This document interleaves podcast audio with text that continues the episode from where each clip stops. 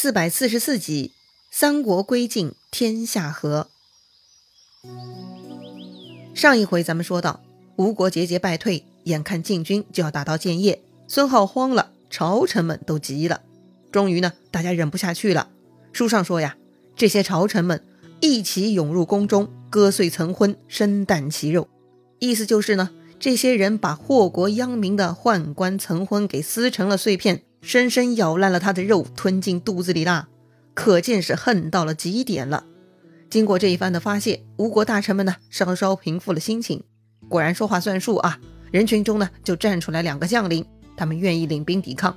其中一个叫陶俊，他向孙浩申请了两万兵，坐上大船准备逆流而上与敌人对抗。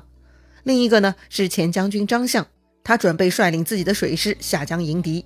哎，这就是吴国最后的抵抗了。虽然看似力量微弱，但毕竟也算是最后的勇气了。那么他们坚持了多久呢？话说呀，当时陶俊、张相整顿军队，准备出征了。但是突然西北风大起，把他们的行军大旗啊都给吹倒了。吴军的军旗是根本立不起来。很显然，这不是好兆头啊。这么一来呢，吴国士兵们都开始害怕了，认为这次出征那就是违逆天意，要遭天谴的呢。所以呢，很多士兵啊都不肯上战船，居然呢有大批人马就四散逃跑了，只剩下张相身边几十号亲兵还留在那儿。所谓树倒猢狲散，东吴这棵大树啊，确实腐朽至极，已经进入倒下的倒计时了。此时呢，吴国人心涣散，也已经到达极限了。再说晋国军队，当时冲在最前面的呢是老将王俊。他指挥木筏队清除了江中的铁链、铁锥障碍啊，顺江而下就已经过了牛渚了。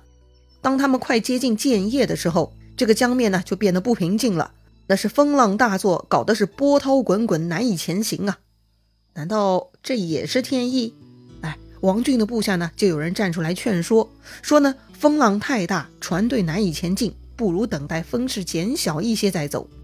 哼，开玩笑，在王俊看来。所有的天气变化那都不是个事儿，眼瞅着就要拿下前面的石头城了，谁敢阻拦，王俊就要不客气了。王俊呢，拔出佩剑，怒吼着下令，擂鼓大进。主将很激昂，晋国士兵们也跟着很激动，气势啊都上来了。这个时候，那个吴国带着几十号人的前将军张相呢，也不敢飞蛾扑火了。看着晋国船队开过来，张相索性就上前投降去了。投降是吧？好。王俊说了：“如果你是真投降，那就给你个立功机会，给我打开石头城的城门。”哎，打开城门对张相来说那就是小菜一碟，都不需要对战的。张相带头将晋军带到石头城下，直接就叫开了城门，将晋军接入了城。听说晋军已经入城，孙浩知道自己完蛋了，所以呢，他这就打算自杀了。从这点来看呢，他确实跟蜀主刘禅还不太一样哈。刘禅是从来没有考虑过自杀。可以说他是没有骨气，也可以说刘禅很现实。当然了，孙浩要自杀也不是他多么有气节，只是呢他当时没有想到其他办法。哎，凶残之人嘛，第一反应就是杀人，包括杀自己哈。但是呢，很快他身边的大臣过来出主意了，说陛下为何不效仿安乐公刘禅呢？哎，对呀，我忘记这茬了，还可以投降嘛。所以呢，孙浩立刻打消自杀的念头，他模仿刘禅。同样搞了一个愚蠢自负啊，把自己的双手反绑，带上棺材，率领手下文武官员呢，就去王俊军前投降了。老将王俊看到孙浩投降，还是很高兴的，就像邓艾对待刘禅一样。王俊呢，亲切地解开孙浩的绳子，领人烧掉那个棺材，就算代表大晋接受吴国主的投降了。既然投降了，孙浩的皇帝待遇嘛，自然是不能留了。王俊给孙浩降一级规格，按照藩王之礼对待他，也算是很给面子了。孙浩正式投降，王俊盘点吴国的家当。此时的吴国呢，一共有四个州、四十三郡，有三百一十三个县，五十二万三千户，官吏有三万两千人，士兵有二十三万人，男女老幼两百三十万，米谷二百八十万斛，船只五千多艘。这些呢，全部归了晋国。要说吴国的底子还是真的很厚啊，被孙浩这么败家，居然还有结余呢。还记得蜀国灭亡时候的规模吗？人口、军队都不到吴国的一半规模。如果吴国在一个正常皇帝的带领下，理论上是可以比蜀国撑更久才对的。可惜啊，孙浩这个暴徒，他只知道残暴，没有其他本事啊。好了，大事已定，王俊出安民榜文，分掉了府库仓廪，就给皇帝司马炎上书报捷了。听说孙浩投降了，另一个冲出去的吴国将领陶俊呢，第二天也就立刻遣散军队。是啊，当年厉害的姜维在刘禅投降后，也不得不放下武器，更何况吴国这些不入流的将领嘛。之后呢，其他禁军也陆续来到建业，杜预、司马昭他们都陆续来了。这次老将王俊夺得大功，但是他跟邓艾不同啊，他的群众基础很好，没人妒忌他。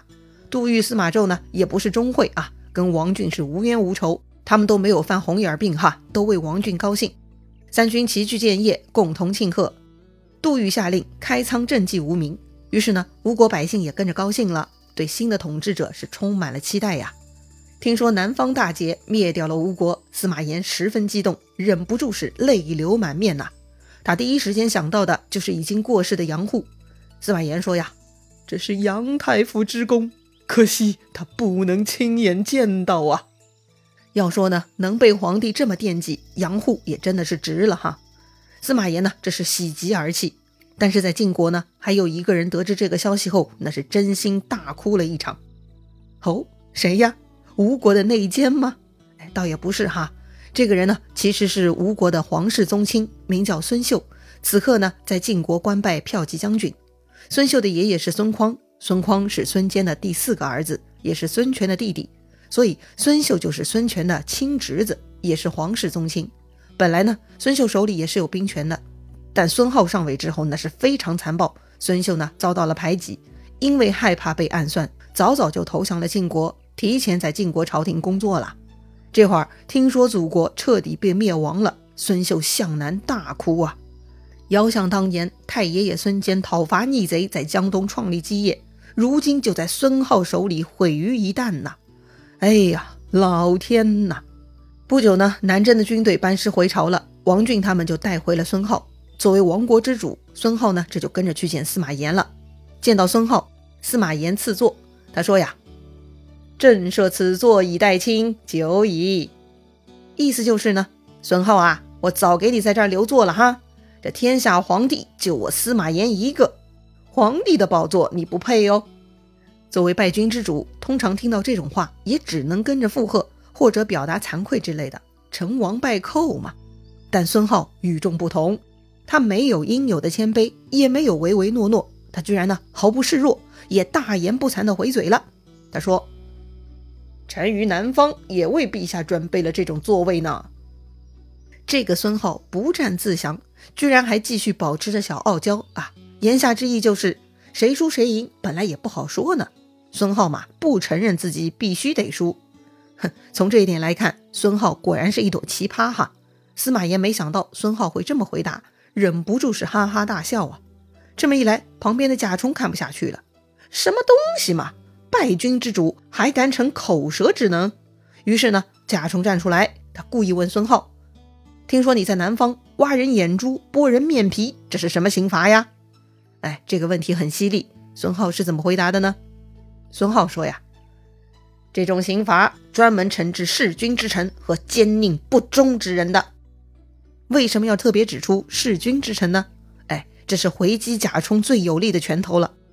贾充，你也别嘚瑟。”不管王朝更替如何，弑君之罪就是礼法不容之事，在哪个朝代都是一样的。哎，这就是贾充永远的污点。所以呢，贾充你这个罪人，有什么资格来问我的罪呢？孙浩呢，这就是抓住重点，就这样把贾充给怼回去了。贾充被孙浩这顿呛啊，没话可说了。说起来，杀掉曹髦那件事，确实已经成了贾充的伤疤了。虽然那是为司马家族做事。但毕竟这个是让自己遗臭万年的臭活呀，被戳到痛处，贾充呢顿时惭愧，气得说不出话来了。不得不说，孙浩有辩论天赋哈，口头上是占不了他的便宜的。最后呢，司马炎封孙浩为归命侯，归是回归的归，命是天命的命，哼，这个封号确实很符合实际情况哈。另外呢，其他吴国重要人物也都有了封赏，孙浩的子孙封中郎。吴国投降的重臣都被封为列侯，包括那个阵亡的吴国丞相张悌，他的子孙呢也得到了加封。司马炎对吴国旧人的安抚呢还是很到位的。这就是一统天下的皇帝应有的胸襟啊。另外呢，司马炎加封这次伐吴第一大功臣王浚为辅国大将军，其余将领呢也都各加封赏。自此呢，三国全部归于晋帝司马炎，天下一统了。书上一句话总结：此所谓天下大事，合久必分，分久必合者也。这一年呢是公元二八零年，距离汉献帝下台正好六十年。此时，蜀汉末代皇帝刘禅已经过世九年了。刘禅啊，一辈子很安乐，没有野心，没有追求，安分享乐，活了六十五岁。算起来啊，刘禅是最幸福的，一辈子身边都有强人保着他，让他享乐，真是无敌了。而孙浩呢，在投降晋国的四年后，他也死了，是正常死亡，享年四十三岁。看来他的身体还真不咋地哈，怪不得杨护、王浚他们都想抓紧时间，要趁孙浩没死，早一点进攻吴国呢。当然了，对于孙浩而言，他这辈子就是个暴徒。早死早超生啊！而魏国的最后一任皇帝曹奂呢？他下台后的第十五年，三国统一之后，他又活了二十多年，最终在公元三零二年寿终正寝，享年五十九岁，算是曹氏后人中比较长命的一位了。你看，不当皇帝寿命就长一点，可见曹氏是没有帝王命啊。至此，在罗贯中先生所著的《三国演义》中的故事呢，就讲完了。我们都知道，三国这段历史时期是真实存在的。《三国演义》书中的很多人物呢，也是有历史原型的。但是，《三国演义》毕竟只是一本小说，不是历史纪实，所以呢，我们会读到很多杜撰的故事。除了《三国演义》，很多三国人物呢，还被其他小说编了很多故事。这些人物的故事呢，就会交织在一起，造成一些错乱。所以啊，有些三国迷反观《三国演义》，就会觉得《三国演义》写的太粗略了，八卦故事太少了。所以呀。很多电影、电视剧、小说都给三国故事加料了嘛？这些料加的好不好呢？仁者见仁，智者见智吧，无所谓对错，你喜欢就好。不过呢，在我看来，罗贯中先生写《三国演义》故事呢，真的很精炼，基本没有冗余的情节，但凡提到的情节都有上下文前后呼应的价值。这一点呢，其他作品就不一定了。另外呢，还经常会碰到一些朋友指出《三国演义》中的一些错误。比如地理人文的一些问题，从对小说的要求来看，这些错误啊也可以理解为故事的一部分嘛。个人觉得呢，严谨的态度更适合用在学术研究，而不是读小说上面。不能因为《三国演义》是名著，就要苛求它完美无瑕。事实上，《三国演义》被评为名著，并不是因为它没有错误，而是来自它开创的先例。比如，《三国演义》是中国文学史上第一部章回小说，是历史演义小说的开山之作。创新嘛，就是《三国演义》的了不起之处了。此外呢，毕竟小说表达了作者的价值观以及当时人们的某些信仰，《三国演义》中有一些神神鬼鬼的故事和百发百中的占卜预测，这些呀都给小说增添了很多颜色。唯物主义的读者们呢，也可以悠着点看哈，不必太过较真。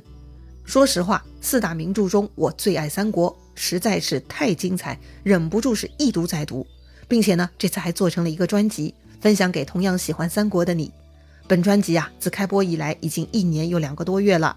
因为是我个人制作，产能有限，只能每天更新一集哈。非常感谢很多老朋友耐心的长时间的持续关注。